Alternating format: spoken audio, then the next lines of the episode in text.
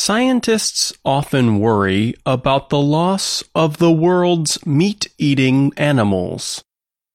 But a wide reaching new study finds that plant eating animals, or herbivores, are at higher risk of extinction.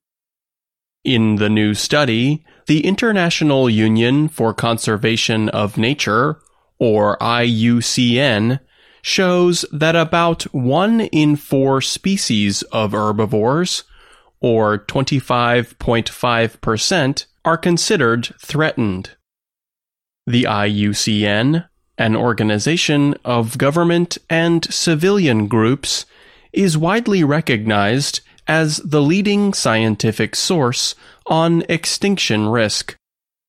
Trisha Atwood of Utah State University led the research.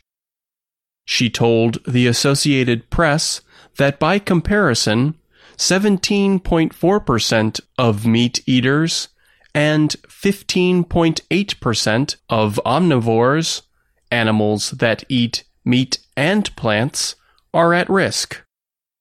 The study appeared earlier this month in the publication Science Advances.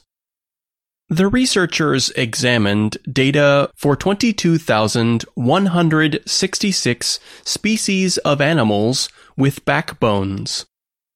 They noted whether each animal was a reptile, bird, or mammal.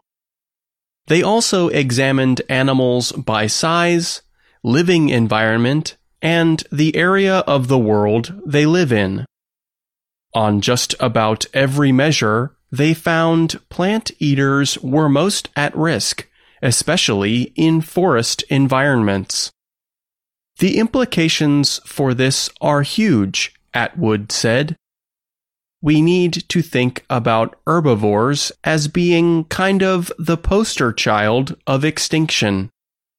So instead of polar bears and tigers, think of plant eaters like rhinoceroses and green sea turtles, Atwood said.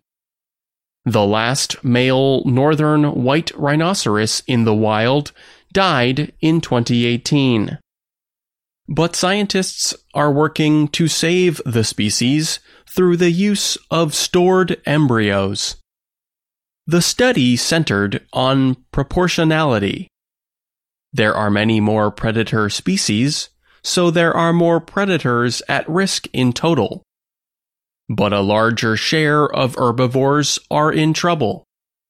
Scientists even examined data on more than 2,000 species no longer alive. Again, they found herbivores had the highest share of extinction risk. Atwood went into the study thinking that meat eaters were most at risk. However, she said the data, which included land and water species, pointed clearly at herbivores. Meat eaters, she added, are also in trouble, but not as much as the herbivores they often eat. Extinction causes, like invasive species, climate change, and loss of living environments, affect herbivores more than other animals, Atwood said. Size may be part of the reason herbivores are more at risk, the ecologist said. Large herbivores need to eat more and so require more land.